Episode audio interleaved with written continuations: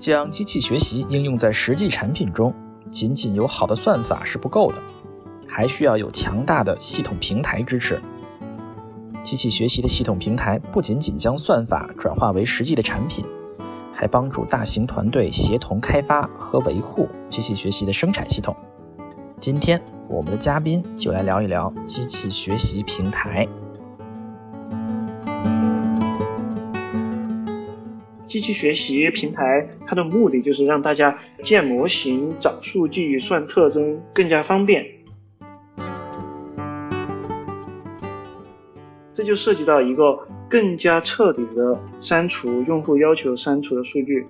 你得追踪这些模型是什么时候训练的，这个模型用了哪些输入数据，然后这个模型的输出有可能被另外一个模型用了，那么另一个模型也会有问题。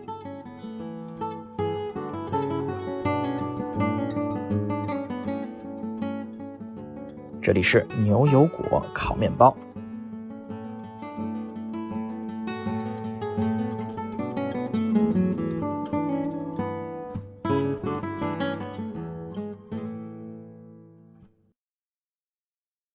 大家好，我是斯特亚特，我是尚啊。今天我们又回到了久违的 AI 话题啊。今天我们又请到了我们之前来给我们讲过搜索的啊，我们的嘉宾。现在在做机器学习平台的洪城来给我们讲一讲机器学习平台。大家好，我是洪城，非常高兴再次做客《牛油果烤面包》这个节目，跟大家聊一聊机器学习平台。讲到机器学习平台，我在想，就是我们之前其实聊过很多机器学习，也请了很多孙博士聊过，说哎，机器学习用来做。落地是跟传统产业去结合，也有说机器学习用来做自然语言处理啊，也有说用来做图像识别啊。那么平台，我们说到平台，那么就会跟它对比说，哎，那我并没有这个平台，我一个人做。那么平时一个人来做这个机器学习的时候，大概是个什么样的步骤呢？这个问题非常好啊，就说你的你做机器学习的目的是什么？你无非就是要训练一个模型出来，然后用这个模型做一些事情。如果你一个人做了，你就可以用一些现有的工具，现在的生态系统是非常发达的，你就可以用现有的工具找一些数据，然后自己在自己的甚至在你的笔记本电脑上就可以训练一个模型出来，你就完成了整个这个模型训练的过程，然后你再把你的模型放到你的线上服务或者放到其他地方，让它去接受输入产生输出，就完成了整个可以说机器学习平台做的事情。但是呢，你是在一个人的基础上做的，你做的规模比较小。我们曾经啊，去年有一期节目，我们请到了张一飞啊，给我们讲了这个推荐系统。我们当时用了一个例子，就是我们如果要做一个抖音短视频的克隆啊，我们怎么推荐这个短视频啊？能不能继续用这个例子啊？我们听过这期节目的可能比较熟悉啊啊！如果我们要做一个抖音短视频的推荐，我们会有几步呢？我一个人就做这个事情，我觉得我很厉害，我可以抄抖音。那么大概会做哪些事情呢？可以，可以。像的话，如果像来做这件事情的话，就做不成了，是吧？肯定做得成，因为这些是有现成的一些步骤可以去呃学习的，然后按照现成的步骤走就行了。说我们想回到机器学习的本质，它机器学习现在的话就是主要是三个要素，它有算法、模型和这个数据。那么其实算法这些都已经很成熟了，有一些。呃，机器学习研究者开发了各种各样的算法，然后怎么训练一个模型，怎么表示一个模型，这个模型有哪些呃算子啊，有哪些结构啊？稍微给不太熟悉的听众解释一下啊，就是个函数，那个叫算法。那模型是什么东西呢？模型的话，在这里代表的是说，这个函数应该大概长什么样子，它有哪些参数？这个函数呢，你可以是一个数模型，是吧？我们叫这个决策树。这是一种模型，这个模型长这个样子，它就决定了说它有哪些参数。你在这个定下来的模型长什么样子基础上再去训练，拿到这些参数。你也可能是一个回归模型，或者说线性模型，你来决定模型，你就决定了模型长什么样子，然后决定了后来你怎么大概怎么训练这个模型，怎么得到这些参数的值。我们可以这样理解这个问题，就是如果说算法是一个输入到输出的函数啊，输入可以就是这些啊，比如说我们用抖音这个例子啊，输入可以就是所有的视频的特征和我们这个用户的特征，输出就是给你推荐那个视频。几个简单的算法可能就是，比如说输入是 x y。呃，三 x 加四 y 就是我们的输出，比如说，那三和四就是这个模型。如果换成五和六，这个模型就换成了五和六，是不是可以这样理解这件事儿？其实这里对模型的理解还是有些偏差了。这个三和四、五和六都是模型的参数，你把三和四换成五和六，其实你选择的还是同样一个模型。这个模型说有两个参数，而且它是要用线性的方式加起来把 x 和 y。但是你可以选另外一种模型啊，这个模型就比较特殊了。他说三乘以 x 的平方加上四乘以 y 的平方，这个模型就涉及到二次项了，不单单是线性的。你选择了更复杂的模型，模型就是写下来的那个函数，可以这么认为。对，这个函数长什么样子，你不能说我有个函数，我也不知道它长长什么样子，那算法就无所适从，不知道怎么去训练这些参数了。你至少得告诉他说，我这个函数大概有一万个参数。这一万个参数跟你的输入大概怎么结合起来的？所以模型就是一个函数的一个这个框架，里面有一些参数没有定，算法就是能够帮这个模型把这个参数定下来。对啊，那数据又是什么东西呢？数据就是你这些参数的话，你可以随便给他们一些值。你就拿到一个最终产出的模型。注意，这里的模型是说最终产出的所有的参数都有值的一个模型，一个实实在在可以用的模型。但这个模型的性能可能很糟糕，因为你是随便给的参数。那么你就要用一些已知的数据去让这些参数来更好的呃符合已知的数据。比如说已知的数据在 x 等于三，y 等于四的时候，它的答案应该是七，这就是已知的数据。那么你的参数最好是。能够解决已知的数据的基础上，才去预测未知的数据。比如说，我现在还是念念不忘我的抄袭抖音的视野，是吧？我现在可能搞出一搞到一些数据，比如说用 iPhone 的，在上午十点，他如果是个男的的话，那么看了这个视频，他点赞。很多都是这样的数据，用来放进那个模型里面去，希望模型能够变成一个把那些参数都能够找到之后，就说我现在新来了一个人，在上午四点。然后是个男的，用了 iPhone，他在看这个视频，那你可以告诉我说，哎，他会不会点赞？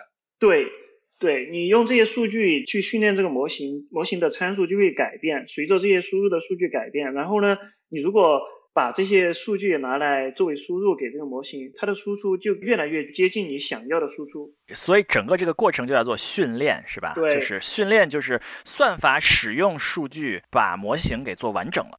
对，达到一个对参数。找到一个参数的比较优的解，那听上去这事儿好像，如果我假使我够有钱啊，我买了一台很好的电脑，然后买了什么三零九零 Ti 的显显卡，那我是不是一个人这事儿就完了呢？就干嘛要平台呢？对你一个人做这件事情，你可以买很多 GPU，买更好的机器，训练更大的模型，没有问题。但是呢，一个人做的事情是有上限的，这个体现在两个方面，你的资源是有限的。比如说有些公司，它可以花十亿美元。啊，十亿，这这这比不过，比不过最先进的 机器，然后它就可以训练更大的模型。你一个人是做不到的，你的资源是有限的。第二个，个人的局限在于你的精力只有那么多，你的时间只有那么多。而开发模型是一个探索的过程，你的模型有很多所谓的这个超参数。你的模型有几层呢？比如说它是一个深度模型。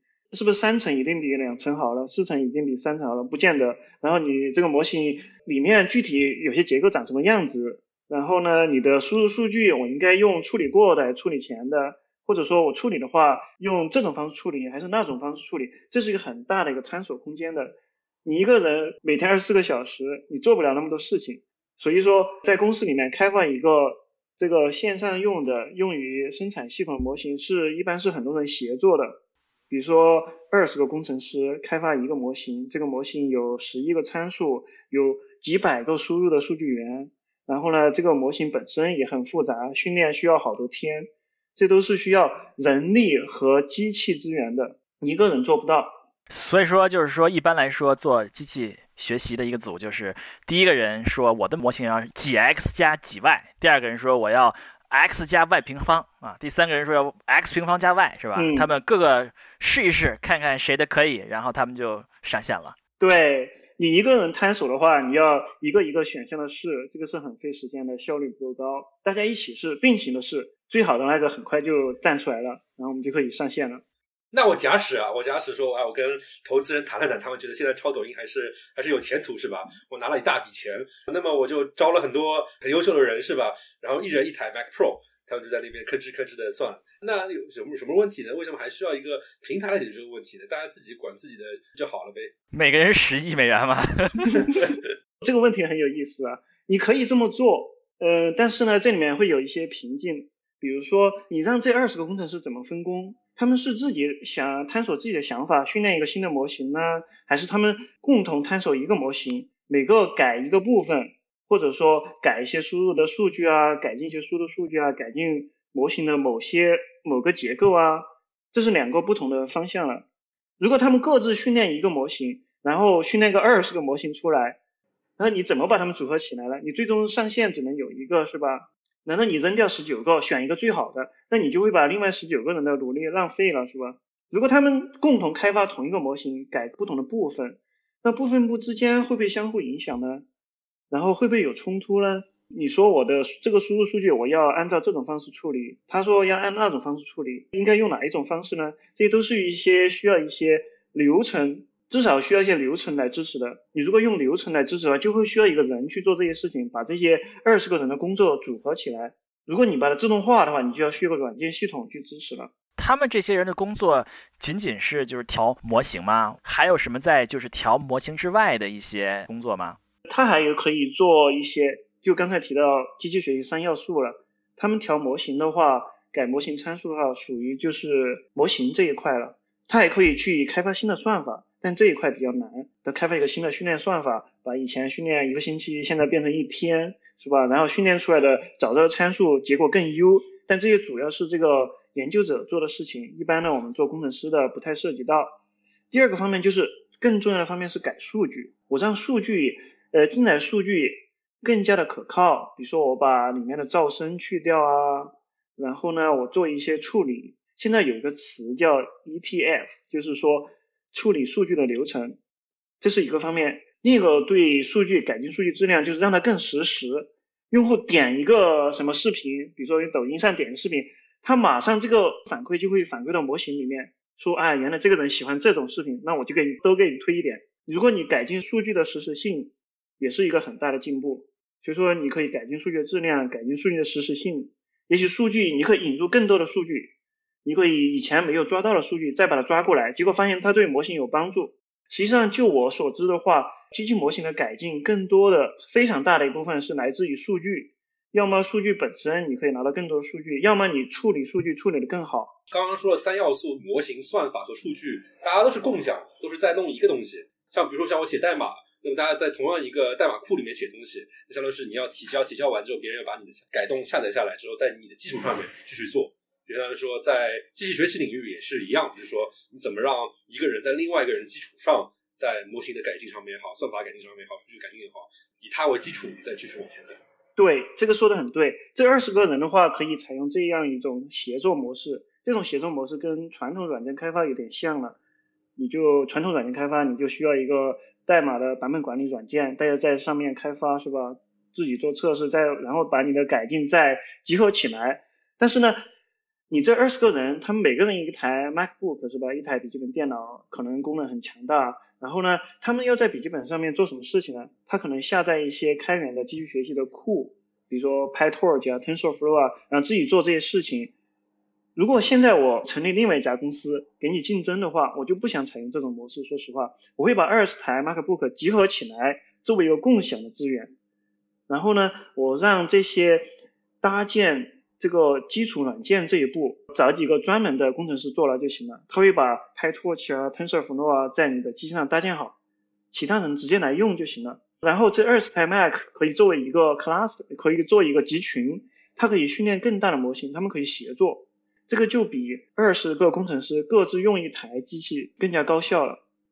我插一句啊，就我们刚才提到的 ETL 啊，我们听众听到这个词的时候，应该是在前面一集已经学到这个词了啊。我们在这个数据仓库这集已经讲到了 ETL 啊，并且讲到了和机器学习可能的关系啊。我们有兴趣的听众可以回去听一听。那我刚才就是在想一个问题啊，既然说跟我们平时写代码时候代码共享是有点像，那我在想，代码共享的时候，其实像我们平时写代码最头疼的就是啊，你快写完了之后，你你想要合到整个代码库里面去，然后你把别人的改动一下载，哎，发觉有很多的呃冲突，就别人改了代码这行代码，你也改这行代码，然后你会看到啊，说啊，其实这里有冲突。那么你需要去想，哎，我怎么把它的那个变化和我的变化放在一起，然后跑一遍程序，说啊，跑通了，那我知道这冲突我解决了，那我就扔出去。那么像机器学习来说，那么当大家开始工作在一起的时候，会不会也是说，哎，我跟你是有冲突的？那么这个冲突是怎么发现或者怎么解决的？这个问题非常好，就是跟传统软件很相似的一点地方，就是大家改动可能会有冲突，然后改动叠加起来可能会带来一些意想不到的效果。比如说你的你改进了百分之一，我改进了百分之二，然后加起来根本不到百分之三，说不定都可能是负的，这个怎么办呢？这也是很头痛的问题了。这百分之一、百分之二就相当于说，哎，比如说我要提高抖音短视频的点赞率，是吧？对对，这个有可以用终端的一些指标来测量你这个改进的百分比。然后说到这个改进的冲突的话，一般的做法就是我可以找一个人，然后。把这二十个工程师的改进，你告诉我你有什么改进，打个 patch，然后加到这个模型里面，然后二十个补丁都收集起来以后，我就可以重新训练一个模型，然后呢，跟上一个版本比，看改进有多大，我们就可以拿到一个结论，说这二十个改进在一起能改进多少。但这里面有很多很多坑的，比如说你发现二十个改进加在一起远不如他们各自说的改进，这个怎么办呢？这些我觉得，就我粗浅的知识来说的话，还是需要人来解决这些问题的，因为 互相责怪一定是以失害群师嘛。对对，这里对这种大规模的机器学习模型开发的话，确实会给这些工程师带来一些竞争的关系。那为什么要把他们同时上线呢？不能一个一个来吗？上线是一个有这个代价的过程呢。比如说，你做这个运维的同学，运维的工程师就会费心费力的去测试这个模型啊。本来这个模型你这个发布的时候也会做自己的测试，是吧？这些会需要消耗资源的。然后上线的过程的话，也需要人去看，是吧？上线本身也是一个有风险的过程。你把一个模型上线，发现不对啊，这个模型的输出跟你预想的完全不一样啊。就有这种情况，或者对某些输入产生了意想不到的结果，你的公司的这个营收啊，唰唰唰的掉，这都是风险。所以说上线是有代价的。如果每个人做一个小改进，都上线一个模型版本的话，这个代价是非常大的。所以最好要避免这些情况。我们知道现在的各个公司啊，不仅互联网公司啊，所有公司啊，基本上在发布一件一个产品之前，都会做对比测试，对吧？对，或者叫 A/B test。那如果做过对比测试了，就是每一个模型单独都。有一个提高的比例了，那还有这个问题吗？你说的是呃每个工程师自己的改进，知道自己改进的比例是吧？还有必要把它加在一起再测试一遍吗？对呀，就是说呃那我们按照每个工程师自己对比测试的结果就放在一起，只要没有更差，那就 OK 了嘛？你你可以这么认为吧？怎么说呢？因为。这个机器学习，这个现在来说的话，越做越复杂，参数越来越多，模型越来越大，它处于一种不太能解释的状态了。但是呢，你如果把所有的改进加在一起，然后你的结果又不能达到他们之前各自的测试结果加起的状态，那么你就会作为一个理性的团队啊，你会想说我要解释这个事情，确保它没有问题。如果你有十个改进，然后各自有百分之一，加起来以后只有百分之一或者百分之二，你会怀疑这个事情会不会这个模型有问题呢？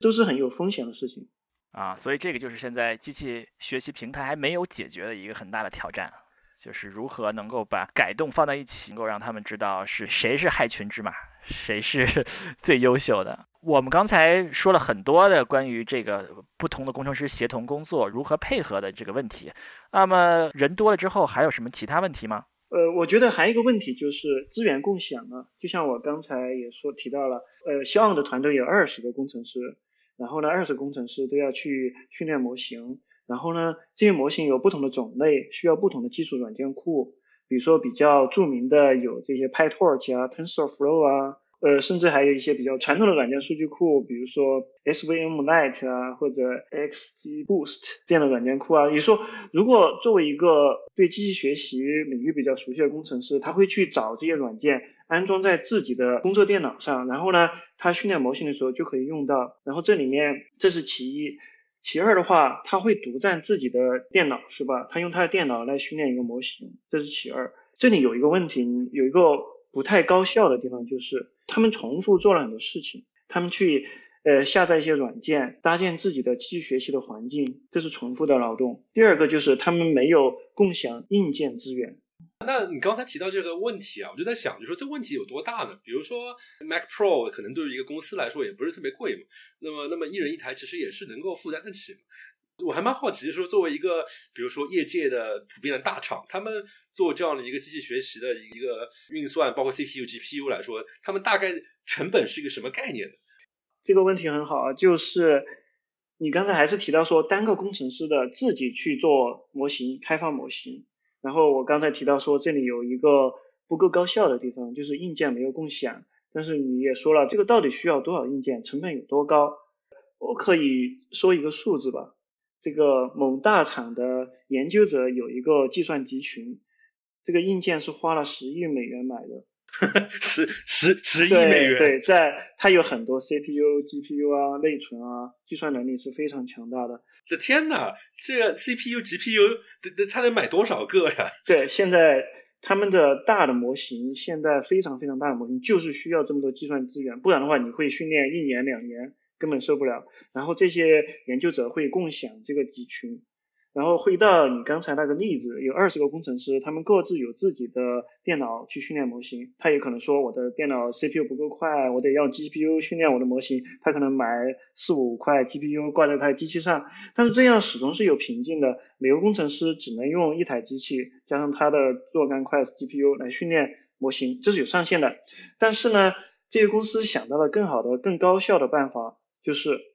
我把这二十台机器放在一起作为一个集群，然后用分布式训练，它就会训练更大的模型。这是其一。其二，你单个工程师，呃，用一台机器训练模型，你可以每天工作十个小时，但是你总得睡觉吧？当你睡觉的时候，你的机器是不是闲置了？但现在呢，你把你的机器贡献到这个集群里面，也许这二十工程师有一个人在熬夜，是吧？他可以把这二十台机器用起来。也也就是说，你的资源闲置是一种浪费，但是你如果把它作为共享的集群的话，就可以把这种浪费降的比较低，提高它的利用率。这只是有二十台机器的例子，但是你有一千个工程师，然后有几千台机器的话，这个呃效率的提升是非常大的。那我在想，就是说，比如说在机器学习去呃训练这个模型这件事情上面，是不是比如说我二十块 GPU 就是比十块 GPU 快一倍？缩短一半时间得到一个结果，那可能我一百倍的话，就是就给缩缩短一百倍的时间。呃，这是其实是一个计算机科学一个经典的问题，你的呃计算的效率能不能跟你的硬件的数量呈线性的增长？这是研究者追求的一个方向了。但实际在实际运行当中的话，有可能它会你的硬件加倍，它的计算时间可能不能缩短一半。但是它会接近那一个上限，如果你接近不了的话，说明你的算法不够好啊。但总的来说，硬件越多，训练时间也会跟着硬件的呃变多而变短。啊，这 怪不得大家要花十亿去买那么多 GPU。这个现在诸位听众，你们如果抢不到这个 NVIDIA 三零八零、三零九零显卡，你知道谁在跟你抢了吗？前看什么这个阿尔法狗和什么李世石啊，柯洁对战的时候，那时候大家都在说啊，阿尔法狗是多少多少台的他们 TPU 啊，或者相当于多少多少台 GPU，这其实都是会在他们一个共享的一个资源库里面，虚拟的这么多的这些设备，对吗？嗯，它不见得是虚拟的，它可能那个集群真的是有那么多 TPU 或者 GPU，但是如果你在 AWS 这种亚马逊的公有云上，有可能你是拿到，你说你要一千个 GPU，你可能拿到是虚拟的一千个 GPU，你可能是跟人家共享啊，或者一个 GPU 大的 GPU 拆成两块啊，我不知道这个具体的技术细节，但是它在云上面可能是虚拟的。你刚才提到 AWS，我就还蛮好奇，因为 AWS 它相当于是你用它的多少算力，它问你收钱嘛，是吧？我就很好奇，比如说一些呃经典的机器学习的一些一些模型，比如说啊，我要做一个短短视频的推荐模型，然后或者我要做什么样的模型？一般来说，把这个训练出来可以上线，那要花多少钱？AWS 算力来来花钱呢？嗯，假设你肖二你要做一个推荐模型的话，你的想你得要花多少钱？你用 AWS 是吧？这个就取决于你的模型有多大了，你的模型有多复杂。嗯哼。有什么现成的一些例子吗？对，现在一个目前比较一个比较火的一个自然语言模型叫 GPT 三，它从一二三出到三。自然语言啊，我们讲过一集自然语言啊，我们这个 我们疯狂打广告。哎，对对对对，我们有兴趣的听众可以回听一听啊。我们讲过这这个自然语言模型，好像有一个 Transformer 啊，是现在非常的这个流行的模型，谷歌出来的。所以这个 GPT 三应该也是一个新的基于 Transformer 的更新的一个模型，是吧？对，它能干嘛呢？它能做很多事情，它是一个通用的自然语言模型。你可以在它基础上再做一些特别的事情，就更具体的事情。你可以让它来在这个 GPT 三的基础上训练一个模型来回答问题，这是可以做的。你可以再训练一个模型，让它来写一篇文章，你只需要给它最初的几个句子，它就开始写。比如说，它是一个非常通用的模型，它这个模型里面可以认为它记录了它读到的很多的内容。它的训练数据是来自维基的数据，来自网上的很多很多数据，这个数据量是非常大的。它相当于把这些这些文本都读过好几遍。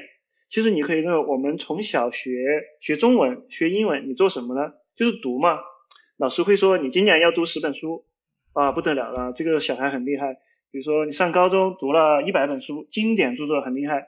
但是呢，这个模型训练的话，它可以把莎士比亚的著作。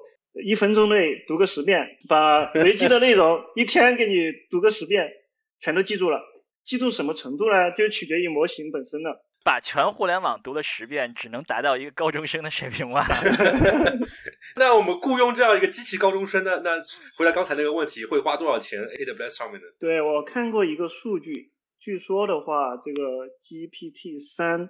光训练的话就花了一千两百万美元，一千两百万元，哇塞，可以读多少莎士比亚了？那看来确实啊，这个被你说服了，说啊，看来我这个给二十个人买二十个 Mac Pro 似乎也不太够。同时，好像其实 CPU、GPU 其实真的要做得好的话，其实真的是确实挺贵的。回到最初的那个问题，那么啊，我们看到确实啊，人一多了，这又会有冲突啊，包括资源其实也挺贵的，需要共享。那么机器学习平台怎么解决这些问题？机器学习平台就会最主要的一方面就是把这些硬件资源、软件资源结合起来。比如说你的公司，我就会建议你去买一百台机器，然后有这么多内存，再买比如说一千块 GPU，把这些一百台机器装备起来。然后呢，你再请一两个工程师，加上软件这一层。软件这一层是什么呢？基础软件库肯定得有。因为这些基础软件库实现了各种常见的机器学习算法、模型结构，用起来非常方便。它提供了 API。现在最流行的就是 PyTorch 跟 TensorFlow，分别是 Facebook 和 Google 开发的。在这个基础上呢，它只是 API，用起来还不是那么容易的。在这个基础上呢，很多公司会再做一个层，这一层做什么事情呢？它就会把这些 API，呃，用一些代码包装起来，甚至做一个 UI。这个 UI 就是说，你可以在网页上拖拽一些组件来建一个模型。简单例子就是你的视频推荐模型。你说，哎，希望说我这个模型不得了，我要做的比较复杂，我要给它做一百层。那第一层是什么结构呢？我在机器平台上这个 UI 里面选，我选这一种结构。这个结构叫什么呢？叫 CNN。但 CNN 是一个很坏的例子啊，CNN 一般不是用在这个地方。我把它拖过来，放在这儿作为第一层。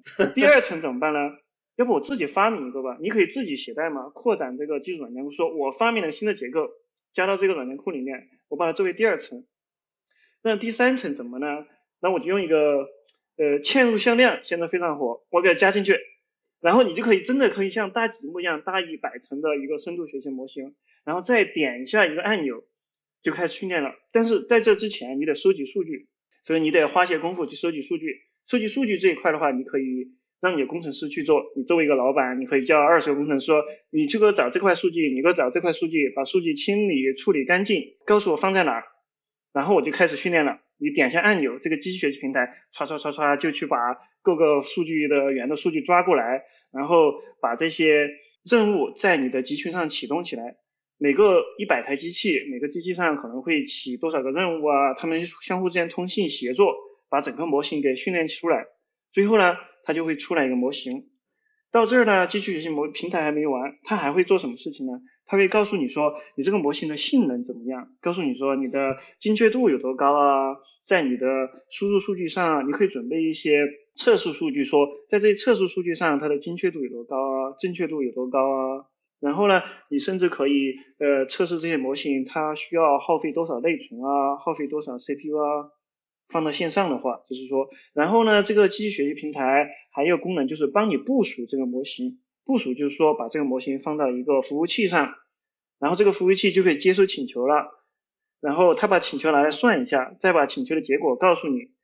这具体到这个呃视频推荐模型，就是有个人打开了你的这个 APP，然后你需要推荐模型的。然后你会呃实时的收集这个人的数据，这个人是在用的 iPhone，是在比如说在中国某个地方，然后呢好像以前也登录过，以前点过什么其他类型的视频，这些数据都会送到作为请求的一部分送到这个服务器，服务器就把这些数据呃喂给模型，模型就算了算了算，算出来以后说嗯这个人可能喜欢足球的视频，我们给他这个推荐世界杯的视频怎么样？之前讲过这个叫推理的过程，对吧？对，叫推理。呃，所以说机器学习平台大概就是这么一个流程，支持你方便的训练模型，然后方便的部署模型。哎，那这样的话，岂不是我招来这二十个人其实都挺傻瓜的？本来我还想说把他们招来之后，他们啊自己先配一下电脑是吧？然后在那边敲敲敲敲代码，然后在那边搞吧搞吧搞吧，最后说哎，我们做跑出来什么结果？但是听你这样说法，其实他们就相当于是我招二十个人过来，可能就打开一个网页界面，有个按钮说把你的数据，比如说是个 Excel 文档传上来，然后再拖拽一些东西，按个运行就完事儿了。对，可以这么认为。但是的话，这里面。你的模型越做越大就会有问题，比如说你的输入数据高达，比如说你做了你的模型做的很大了，你收集很多数据，高达几个 T 的数据，这是很大的，你就不能说我上传一个文本文件来完成这件事情是吧？你就构建一些系统，这个机器学习平台会去把数据抓过来。不管你的数据在哪，一般的说的话，你这么大的数据量可能在一个分布式存储系统上啊，数据仓库里。对，数据仓库里。对，你这疯狂给自己打广告啊，这是。对，很多机器学习平台会跟一个数据仓库组合起来。数据仓库的话，功能就是让这些机器学习工程师或者数据科学工程师平时找灵感用的，他去跑一些查询，看一下这些数据有没有什么模式啊。我应该这个模型应该怎么训练啊？怎么构造一些特征啊？然后来改进这个模型。所以说，嗯，数据这一块的话，也是机器学习平台一个很大的一个模块吧。可以认为，一旦数据一大，你就不能像希望刚才说的，简单的上传一个文件了，你做不到。那么，这个你可以扩展这个数据模机器学习平台去管管理数据。它甚至有些会把数据存下来，处理以后的数据存下来，或者说，呃，把特征存下来。这是一个，也是一个很有意思的方向呢。像一些大公司的话，各个组他会自己算一些模型，算一些特征，或者找一些数据啊。往往他们有时候会算的特征是重复的。比如说你，呃，你是一个视频推荐是吧？然后你刚好有两个组，一个组专门负责最新的视频的推荐，一个组负责比如说旧一点的视频推荐。这个是也是可以理解的，因为可能他们用到不同算法。他们去这两个组，他们去算用户特征的话，他们可能会用到同一个用户特征，就是说这个用户呃上一次点了哪一种视频，他们可能会写同样的代码去算这样一个特征。但是如果有机器学习平台的话，就说你不用算了，我帮你把这个特征算好，你引用就行了，这就省掉了大家一些事情。机器学习平台它的目的就是让大家建模型、找数据、算特征更加方便。特别是在组比较多、人比较多的情况下，大家就不要重复劳动了。相当于是共享中间结果。对，就把这个啊特征当成是好像是一个商店的一个商品列表一样，是吧？你加了一个，把它放上去，别人也能买，是吧？所有想买的人就买买买买买就可以了啊。对，你说的太好了。我这儿想讲一个有意思的事情，Uber 他们公司内部就会写一些博客，说他们构建了什么系统啊。他们有一个几年前做了一个，就是这个特征共享的系统，他们的名字大概就是叫 Feature Store，就是特征商店。然后呢，在一次交流当中，Facebook 的人知道这件事情了，所以 Facebook 也开始做这个事情，也叫 Feature Store，特征商店。哎，那特征商店，比如说举个例子，它里面卖的东西大概长什么样子呢？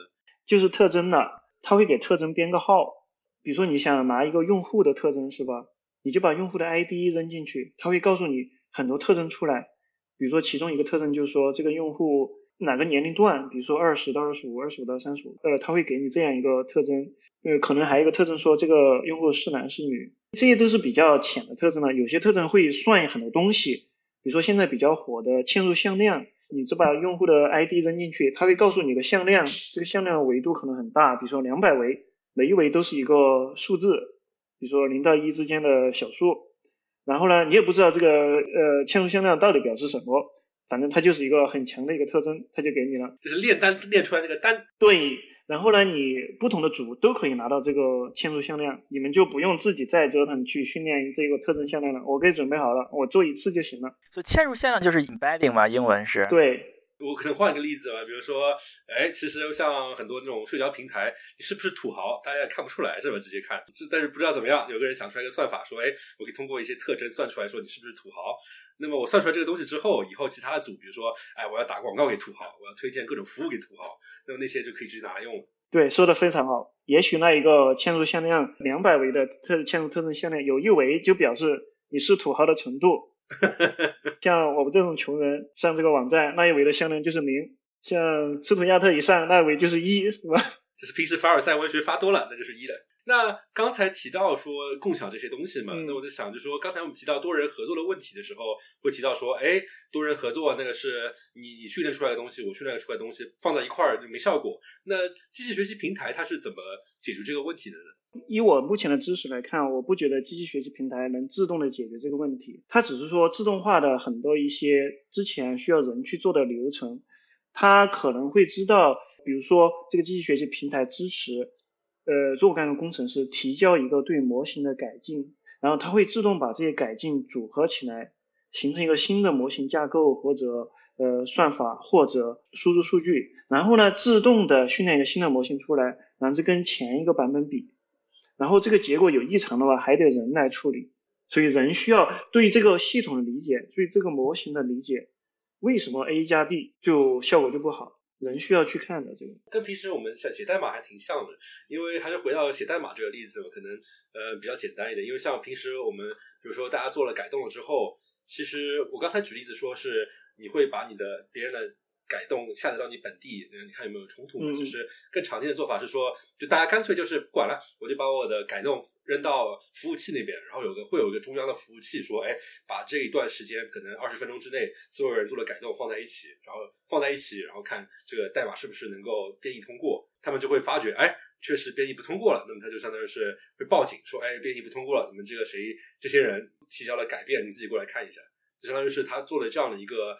自动的帮你去跑一跑，看结果，告诉你这样一件事情。对，这个对比很好。其实你跟传统软件开发对比的话，不光是能不能编译这一步，你有可能你的改变是吧？这个传统软件你的改变跟别人的改变在编译这一层没冲突，但是呢，它内部的逻辑出问题了。你把别另一个改进的一个前提条件改了是吧？你这个时候一旦跑这个测试，你就过不了。然后呢，这个模型，这个呃机器学习平台会做的一件事情，就是相当于在测试这个模型，它会把这个模型训练出来，这个模型是有所谓的改进的，然后呢再去测试它的性能，比如说这个呃召回率啊、准确度啊，就相当于传统软件的集成测试了。这个会不会有问题？如果有问题了，说明你某些改进有逻辑上的或者说内在的冲突，而不是简单的表面的冲突，就可能说是。我以历史数据跑一跑，哎，你们这二十个，比如一小时之内提交了二十个模型的改变，啊你们整吧整吧之后发说，根据历史消息，你们这玩意儿一起上了之后啊，公司就可能像 损失每秒赚的钱百分之五这样。对，差不多。那这个所有的这些测试都是在生产数据上面做的吗？还是有没有什么高科技的方法可以呃用 历史数据来做出来？像上刚才说的一样？你是说测试吗？对呀，你是说这个模型是吧？加在一起看一看是不是？结果怎么样？有没有一加二等于三，或者是一加二等于二了啊？可以不可以用历史数据，在不影响生产这个系统的情况下来做出这个判断呢？你这个说的非常好。一般的机器学习平台都会支持说，你模型训练出来以后，它有一部分验证数据。验证数据是跟训练数据分开的，然后用这个验证数据跑一下这个模型，看在验证数据上的呃性能怎么样，包括这个准确度啊、召回度啊。然后呢，机器训练呃模型的话，接下来它会做更高级的事情，就像你刚才说到一样，可以放到线上跑一下。但是怎么跑就很有学问了，它可以把线上的请求取一小部分出来，随机的取或者用其他一些办法取，取百分之一、百分之二。然后送到这个新的模型，机器学习平台会有一些监控手段，看这些这些请求的请求的计算结果、推理结果有没有大的变化啊，有没有改进啊，这些都是可以观测到的。哎，这些就相当于是机器学习系统或者机器学习平台它所提供的一个功能模块之一，就是用来自动的把现实时的数据拿过来看有没有什么问题，然后监控它。对，它会提供一些呃所谓的基础设施，让各个组去监控自己的模型，但是具体的你这个推理的结果到底对不对，质量高不高，这个平台是不知道的，它没有这个知识，还得用平台的用户去做具体做这件事情。但是呢，这个就省掉了大家各自去做这些基础设施的这一步，就相当于是就是模型平台除了说能够把这么多 CPU、GPU 整合起来作为一个整体之外，其他的话就相当于是方便这些机器学习的开发者。然后能够自动的说部署也好，验错也好，监控也好，就是就是说我可能不能帮你做决策，但至少这些该走的流程能帮你自动走了，同时告诉你个结果。对，非常对。说我们训练平台不仅仅是一个训练平台，我们弄出一个模型，它其实是一个不断的重新训练的一个平台，对吧？能够帮助大家重新。能很多人在一起重新训练，并且验证，并且在线上验证，并且这个做调试的这么一个整套的一个系统，是吧？对对，机器学习平台也是一步一步进化来的。在业界的话，他会发现，呃，你的规模做的大了，很多组都在做类似的事情，他就把这一块集合起来，我都给你做了，提供这样的基础设施，然后大家就不用重复造轮子了。对，然后，呃，你说的。也对，这个训练模型不是一锤子买卖，训练以后就完了。这个跟传统软件还不太一样。比如说传统软件，你发布一个呃 Windows 下的这个文字编辑器是吧？今天发布了，你等个半年再发布，其实没什么关系的，用户还是一样用是吧？模型就比较特殊了，有些时候你就是必须得更新模型。我举一个比较有趣的例子，还是拿这个短视频推荐吧。比如说你在万圣节前后训练一个视频推荐模型，这个模型就会发现说，这些数据里面就有一些这样的模式，这个推荐一些鬼怪啊、蓝光啊这些视频，得到的点击率比较高，这个模型就会学到这一点。然后你的模型上线了以后，效果还不错。在万圣节期间，大家都喜欢看这些跟万圣节相关的视频，模型也推荐这些视频。但是慢慢的、慢慢的，等过了圣诞节、过了新年，你如果还不更新你的模型，这个模型就没有那么聪明，它还会继续推荐这些跟万圣节相关的视频，你的用户就会不高兴了。所以说，你得不停的更新你的模型。然后呢，机器学习平台就会支持这种更新。这种更新的话，就不需要人去干扰，不需要你再去点一个按钮去重新训练一个模型了。机器学习平台根据你的配置，就自动的去把训练数据抓过来，然后训练一个模型，再跟你上线。这是可以，它可以重复之前的一个线下训练，然后部署到线上的过程。它甚至还可以利用在线学习算法，你的模型在线上跑着，不停的做推理，然后呢，有新的训练数据过来，它可以用新的训练数据去更新你模型的参数，那个模型还是在线上。这个叫在线的更新，或者说它把你的模型取一个取一个快照，然后跟实时的数据来改进你的模型快照，然后每几个小时它再取个快照，这个快照就是新的了，然后再部署到线上。这些在线学习，我刚才说的都是一些在线学习的方式。呃，机器学习平台也可以支持这些学习的方式，让你更快的自动化的更新你的模型。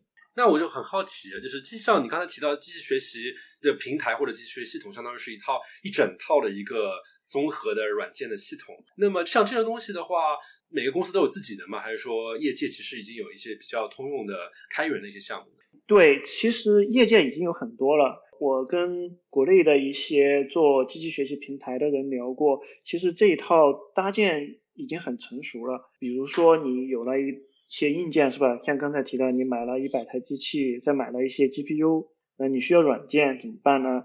你就去找开源的软件就行了，各种各样都有。这个任务调度软件你是需要的，因为一百台机器你得管理起来，是吧？这个有 Kubernetes，这个已经是业界标准了。然后呢，基础软件库刚才也提到了，TensorFlow、什么 PyTorch 都给我加上去，让数据科学家想用什么用什么，想用什么模型就用什么模型。这个基础之上，你可能要存数据啊。你可以搞一些什么分布式数据存储的系统啊，比如说 HDFS 啊，又或者 Hadoop 啊，数据仓库那一套你也可以用。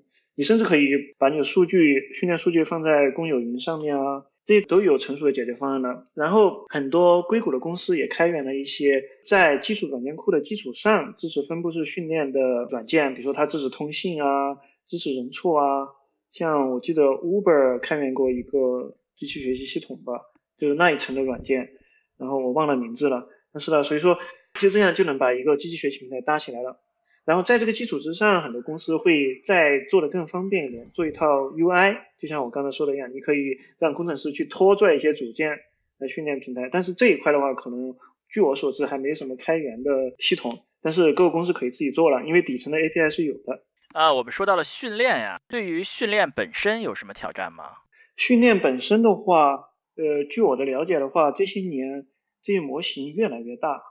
最早的话，比如说几百万个参数的模型已经很大了，发展到几十亿个、上万亿个的参数模型，呃，参数的模型，然后它就对训练带来一个很大的挑战，就是你一台机器或者十台机器，数量比较少的机器都放不下，这是其一，这内存不够；其二是，呃，训练的时间会很长。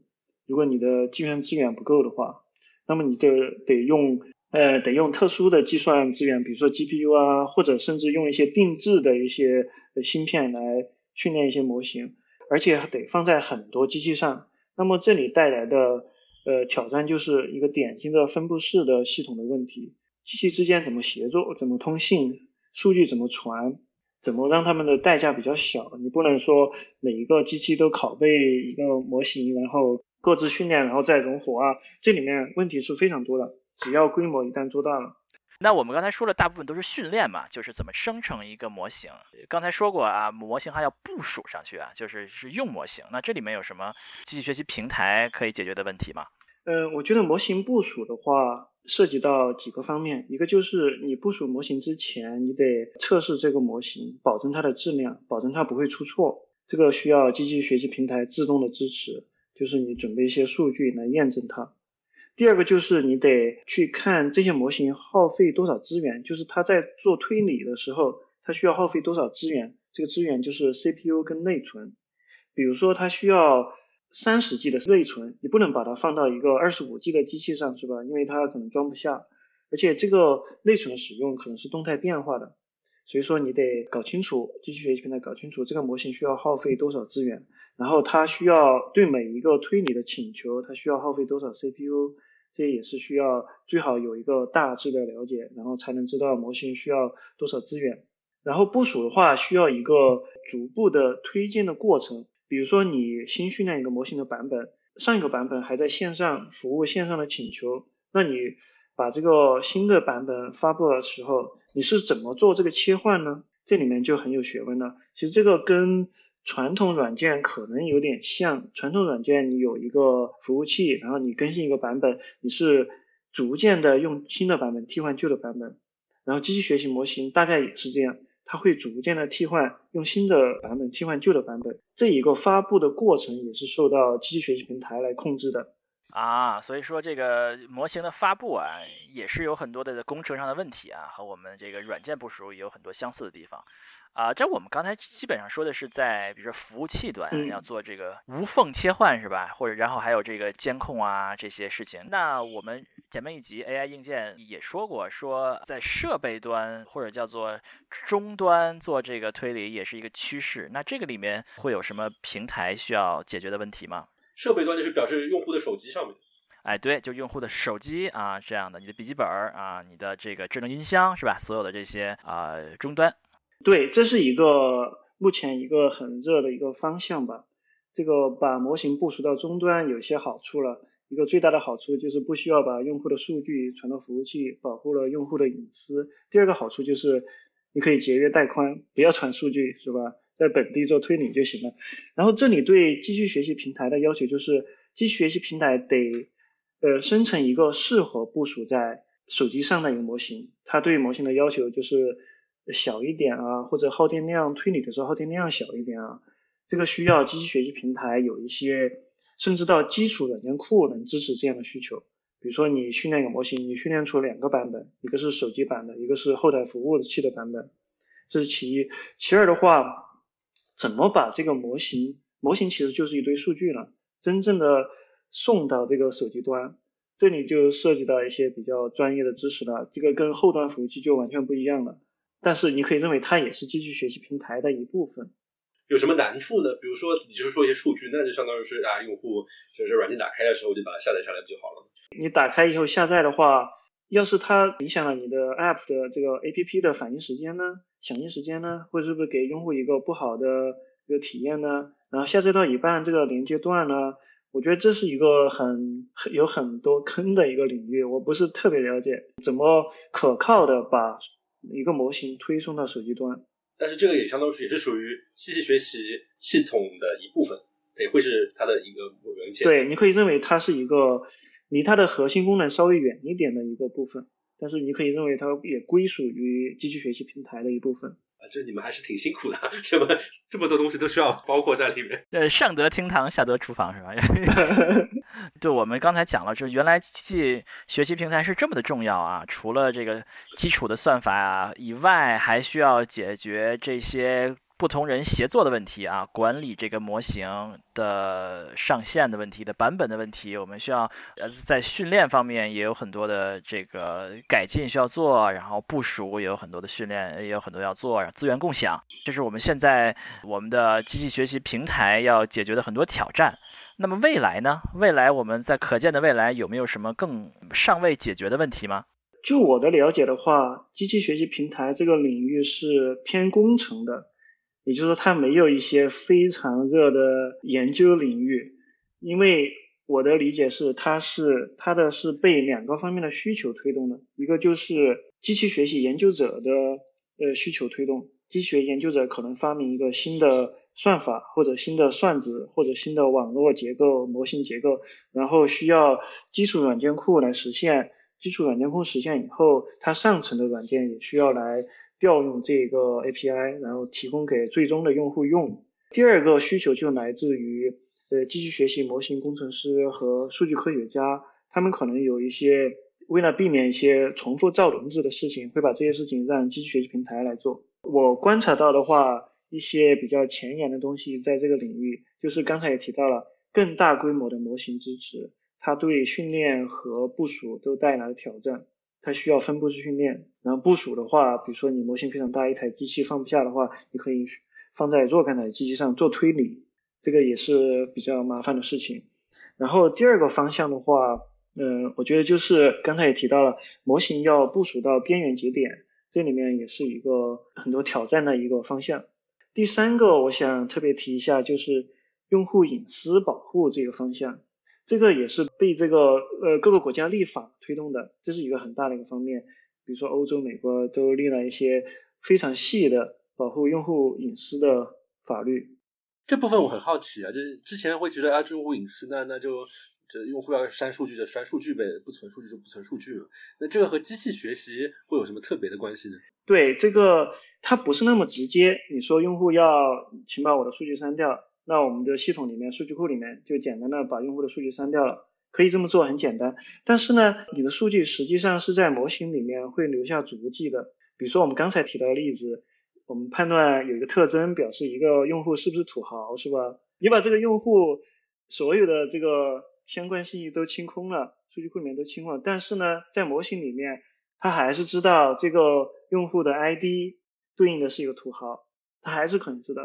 因为模型还模型有数据，它记录了这些东西，然后呢，这就涉及到一个更加彻底的删除用户要求删除的数据，你得追踪这些模型是什么时候训练的，这个模型用了哪些输入数据，然后呢，你就可以知道它大概记住了哪些信息，然后按照法律要求，在多少天之内你应该把这个模型删掉。这个叫模型的追踪数据追踪，它有来输入来输出，然后这个模型的输出有可能被另外一个模型用了，那么另一个模型也会有问题，它也被污染了。不仅仅是要删掉你的数据，还要删掉所有的因为你的数据而推断出来的那些数据。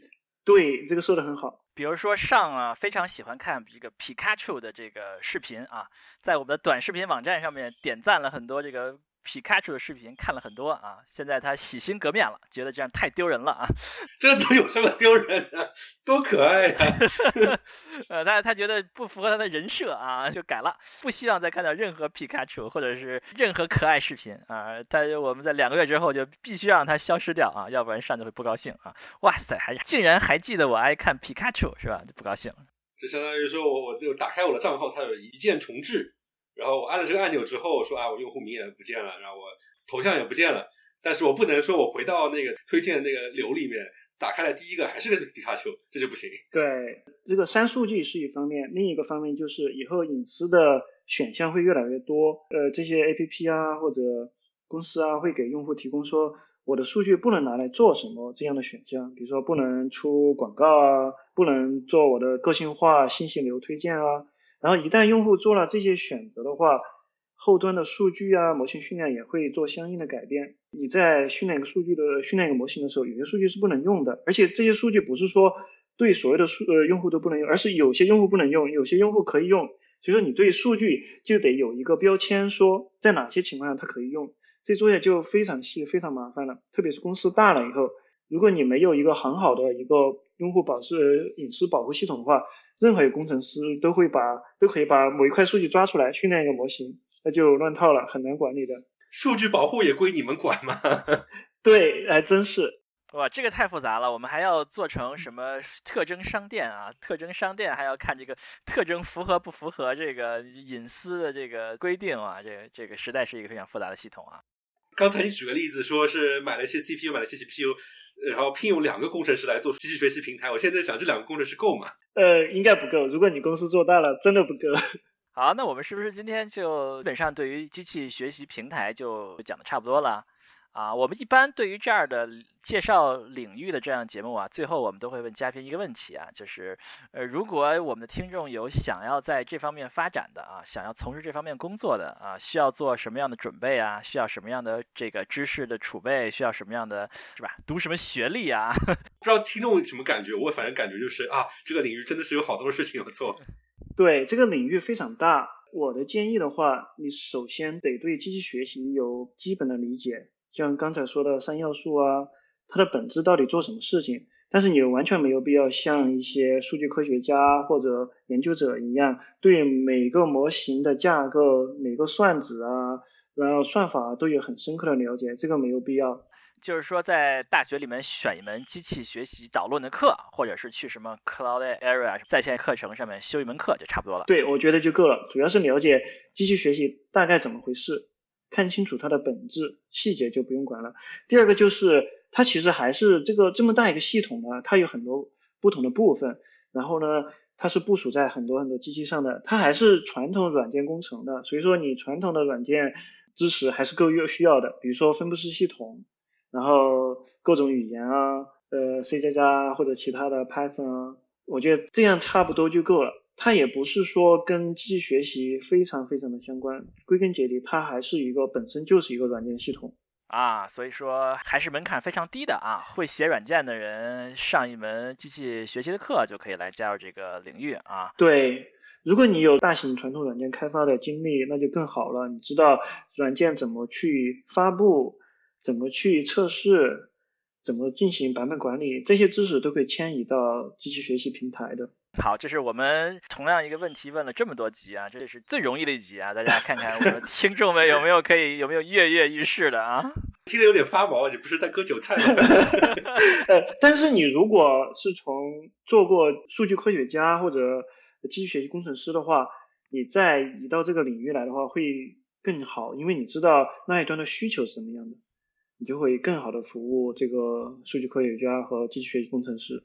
就听上去，我们这期节目感觉就是给这个领域做广告啊，这是吧？这个门槛又低，然后什么人都能移过来，同时又有这么多的事情可以做，对啊，又非常的重要，对吧？我们要不要开个培训班吧？我觉得卖这个 很好，可以开个培训班啊。但是我想提一下，就像很多领域一样，也许入门的门槛不高，但是一旦做深入了，你想做的更好，影响力更大的话，你就需要更深、更扎实的知识了。比如说这个基础软件库的话。你如果做比较核心的一些实现一些算法或者算子的话，你就得需要对 GPU 啊或者算法本身啊这些都有一个很深刻的了解，才能把它写好，写得更高效。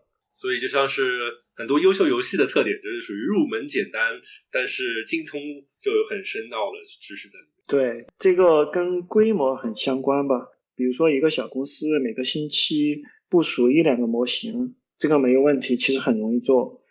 但是呢，如果是一个大厂，它任何时候都有几万个模型在线上跑，然后任何一天都会更新几百个、上千个模型，这个问题就非常麻烦了，它就是一个很困难的问题。好，今天就到这里啦。那我们感谢我们的红城啊，我们的宝藏嘉宾啊，第二次来到我们节目啊，给我们这次我们介绍了机器学习平台啊的方方面面。感谢收听我们牛油果烤面包节目。如果想要当嘉宾的话呢，请联系我们，我们可以发邮件给我们联系，或者是在我们的听友群里面和我们的联系。想收听我们节目呢，可以在各大泛用型平台或者小宇宙订阅和收听，还可以在喜马拉雅订阅和收听。我们最近也被 Apple Podcast 选为他们年度推荐，非常感谢大家的支持。我们是在苹果播客的中国区选为了中国的编辑推荐啊，十二个播客啊，他们在中国选了十二个编辑推荐的播客，我们是其中之一啊，我们非常的荣幸可以得到他们的青睐啊。那我们后会有期，下期再见，再见，拜拜。